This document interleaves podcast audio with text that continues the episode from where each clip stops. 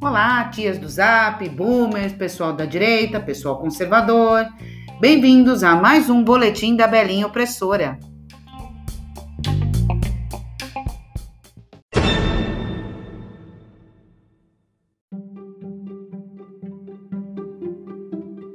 Bom dia a todos, menos para Rodrigo Maia. O Senado tem um projeto de lei parado há três anos que daria os direitos de televisão ao clube mandante assim como fez a medida provisória emitida pelo governo federal neste ano. A medida provisória também está parada na Câmara há um mês.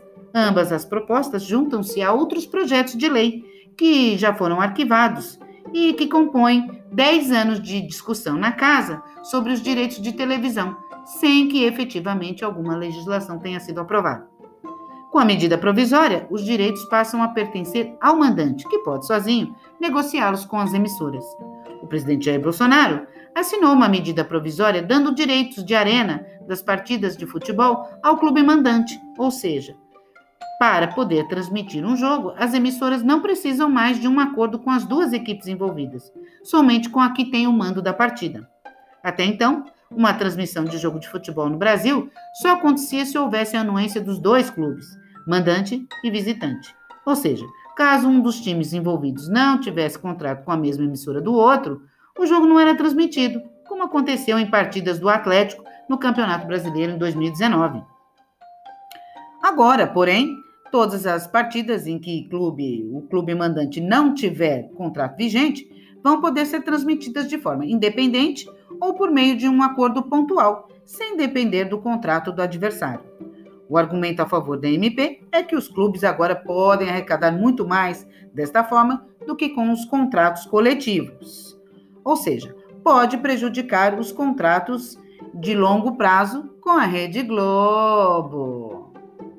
Por se tratar de uma medida provisória, a norma só tem validade por 60 dias, podendo ser é, prorrogada até 120 dias. Depois desse período, nós temos três cenários.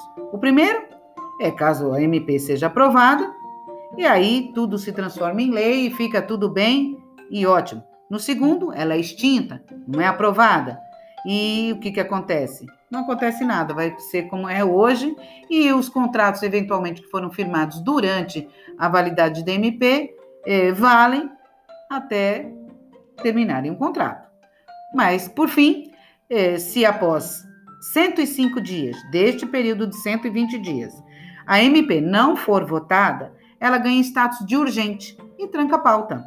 Ou seja, nada mais é votado enquanto não houver uma decisão sobre este tema. Assim, a MP publicada no dia 18 de junho terá validade, podendo ser prorrogada até 16 de outubro.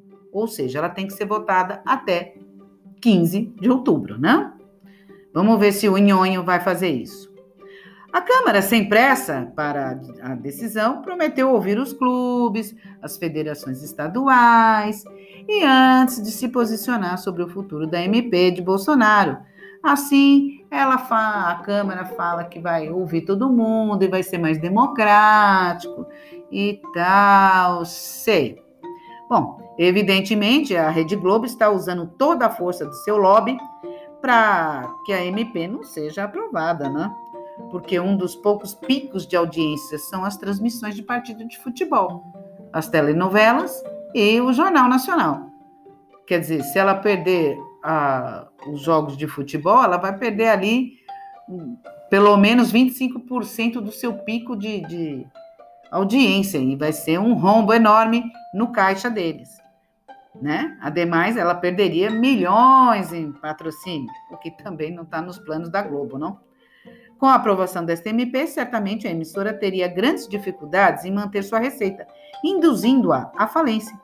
Isso não seria fantástico? Eu acho que seria sim.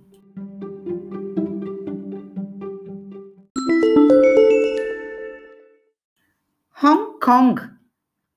Editores de livros escolares censuram conteúdos democráticos. As escolas secundárias de Hong Kong vão começar o próximo ano letivo com manuais escolares revistos em que foram alterados ou eliminados temas democráticos como desobediência civil ou sufrágio universal, em aplicação à nova lei de segurança de Pequim. Os seis editores responsáveis pela maioria dos manuais utilizados na disciplina Estudos Liberais aceitam, aceitaram né, submeter a um programa de revisão voluntário efetuado pelas autoridades educativas locais, que resultou na supressão de conceitos democráticos como separação de poderes. Noticiou hoje o jornal South China Morning Post. É um jornal de Hong Kong, porém ele escreve só em inglês.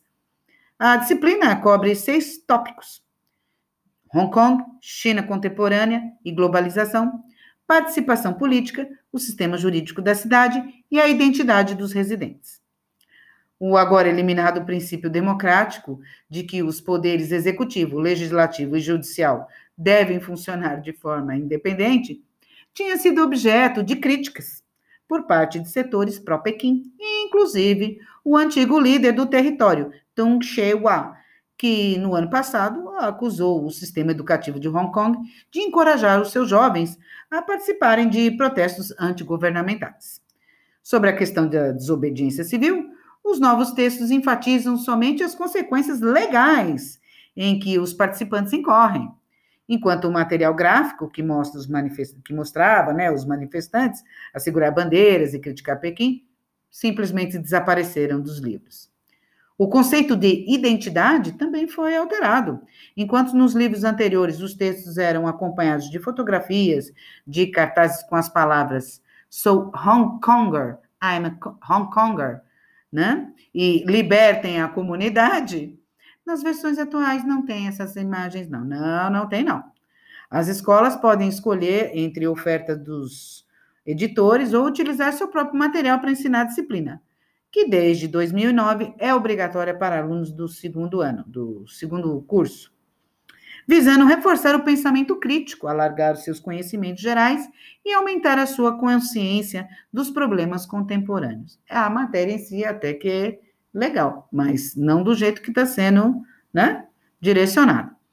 Já o jornal oficial chinês Global Time aplaudiu as mudanças, destacando que sublinham que os manifestantes serão responsabilizados se abusarem da lei e defendendo que reforçam a identidade dos estudantes como sendo de Hong Kong e chineses. A, dire... a diretiva enviada às escolas foi anunciada dois dias depois das bibliotecas terem sido avisadas para retirar das prateleiras obras suscetíveis de violar a segurança nacional, incluindo figuras do movimento pró-democracia e artigos sobre os ativistas Joshua Wang e a política Tânia Chan. À época, o secretário de Estado norte-americano, Mike Pompeo, considerou a manobra um ato orwelliano, né? Se referindo a George Orwell, né? Sobre censura da China. Os crimes de segurança nacional passaram a ser passíveis de prisão perpétua no território. Olha só que legal. Você se manifestar lá, você pode pegar prisão perpétua. É bem democrático, eu acho, bastante. A comunidade internacional expressou mais uma vez o receio de que a lei sirva para silenciar vozes críticas a Pequim, após um ano de protestos que levaram 9 mil detenções em Hong Kong. Ah, eles ainda acham, eles expressam receio? Eu tenho certeza que isso é para silenciar vozes críticas a Pequim. Ah, meu pai, vamos ter que intervir também na China, lá em Hong Kong, hein, meu Deus?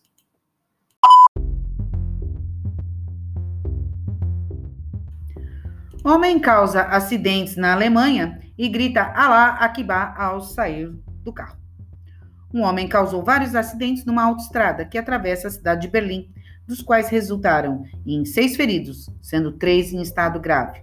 O condutor iraniano, que causou intencionalmente os acidentes em três pontos da autoestrada, foi detido.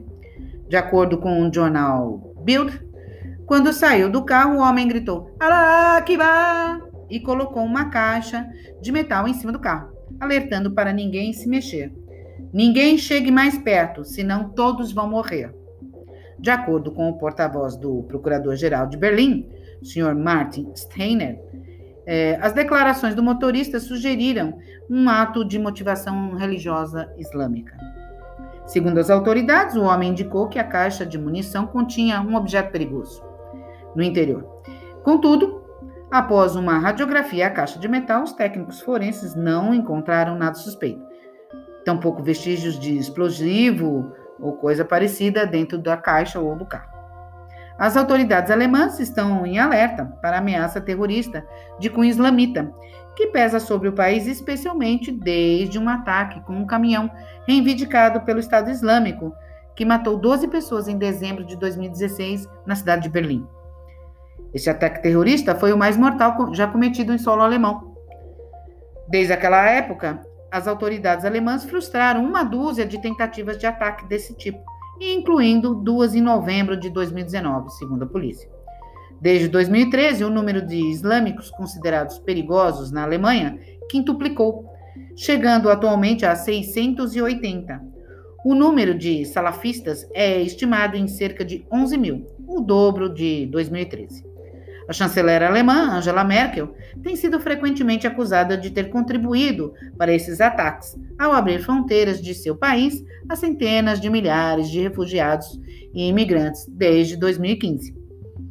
E você, Tia do Zap, o que, que, você acha de abrir as fronteiras aos refugiados e trazer de brinde um monte de terrorista, né, que vem para matar seus concidadãos? Você acha que a Angela Merkel está sendo criticada injustamente? Você acha que a gente tem que acolher refugiados bomba?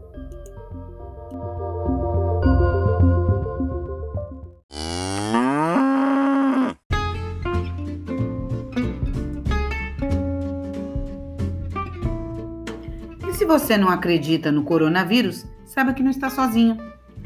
Líder do movimento anti-máscara é flagrado usando máscara. O cantor espanhol Miguel Bosé que se converteu num representante da corrente que nega a existência do coronavírus e que se manifesta contra o uso da máscara, foi apanhado pela imprensa de máscara no rosto. Você, sublinha-se, critica abertamente a gestão da pandemia por parte da administração espanhola, garantindo até que o primeiro-ministro Pedro Sánchez está aliado com Bill Gates na tentativa de dominar a população através das vacinas contra a Covid-19 uma teoria da conspiração que nasceu lá nos Estados Unidos. O artista fez várias publicações sucessivas nas redes sociais, onde tenta converter os seus seguidores a não utilizar máscara de proteção, mas, numa saída para comprar flores, levou a máscara, cumprindo as recomendações das autoridades sanitárias, conforme vídeo feito pela TV local. O Miguel Bossé incentiva as pessoas a não usar máscara, mas é o primeiro a colocá-la, apontou um internauta compartilhando o vídeo do cantor desmascarado. É, mas as contradições não terminam por aqui, não. É esse Bozé figura.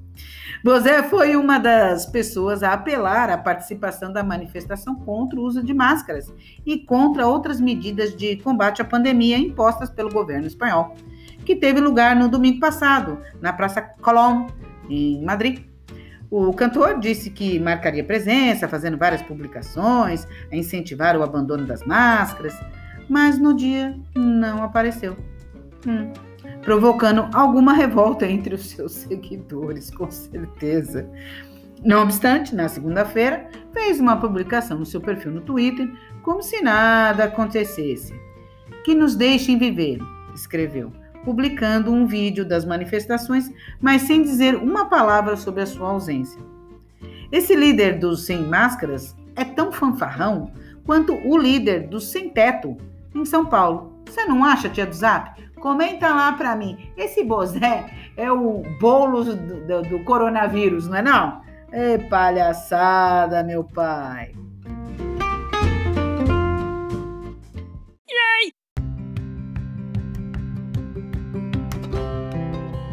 Neve de chocolate.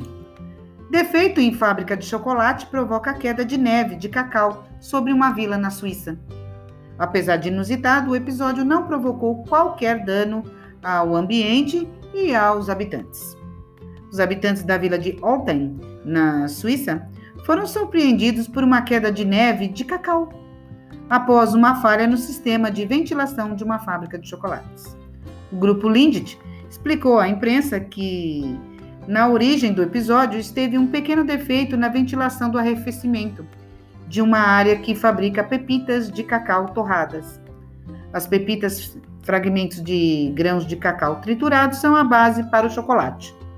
Com a ajuda de ventos fortes, o pó espalhou-se pelas imediações da fábrica, deixando uma fina camada de cacau. Né? Uma neve pretinha, ah, deve ter sido bonito. Né? A empresa contou ainda que um carro ficou ligeiramente coberto de pó de cacau e ofereceu-se para pagar os serviços de limpeza necessários. O sistema de ventilação da fábrica foi, entretanto, reparado e a produção retomada. Será que dava para a gente ficar lambendo onde tinha o pó de cacau? Será que era bom? Ai, não sei, mas deve ter ficado bem bacana essa neve de chocolate.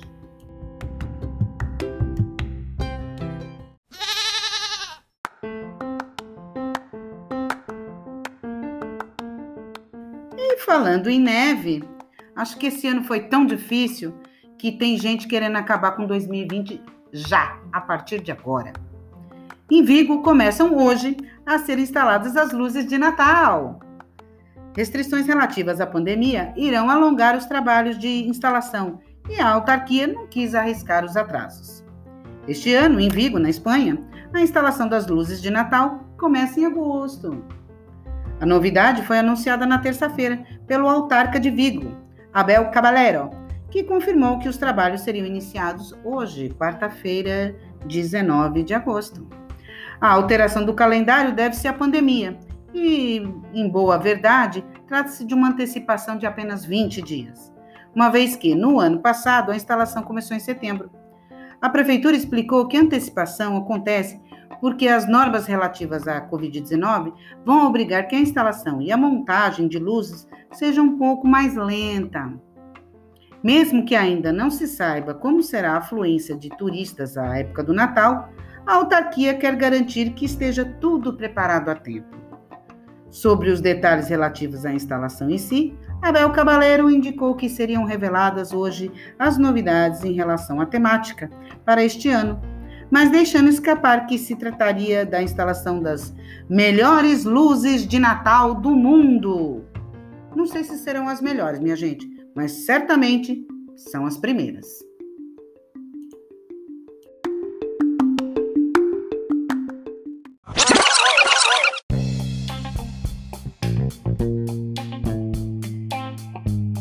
E esses foram os destaques de hoje, 19 de agosto de 2020. É, temperatura de 28 graus aqui na região de Lisboa, dia ensolarado, bem bonito. Eu espero que vocês gostem, comentem e principalmente compartilhem o podcast nas suas redes sociais. Não esqueça de comentar lá no meu post do Twitter o que, que você achou, o que está faltando, o que, que você gostaria que é, eu falasse, que tipo de notícia, ou você quer que eu só comente as notícias e não dê as notícias? Ah, fala para mim, dá um feedback, por favor, né? Faz um mês que eu tô fazendo podcast e ninguém fala nada. Será que vocês estão gostando? Tá? Muito obrigado por vocês nesse primeiro mês de podcast. Eu agradeço imensamente e até o próximo boletim da Belinha Opressora. Um beijo!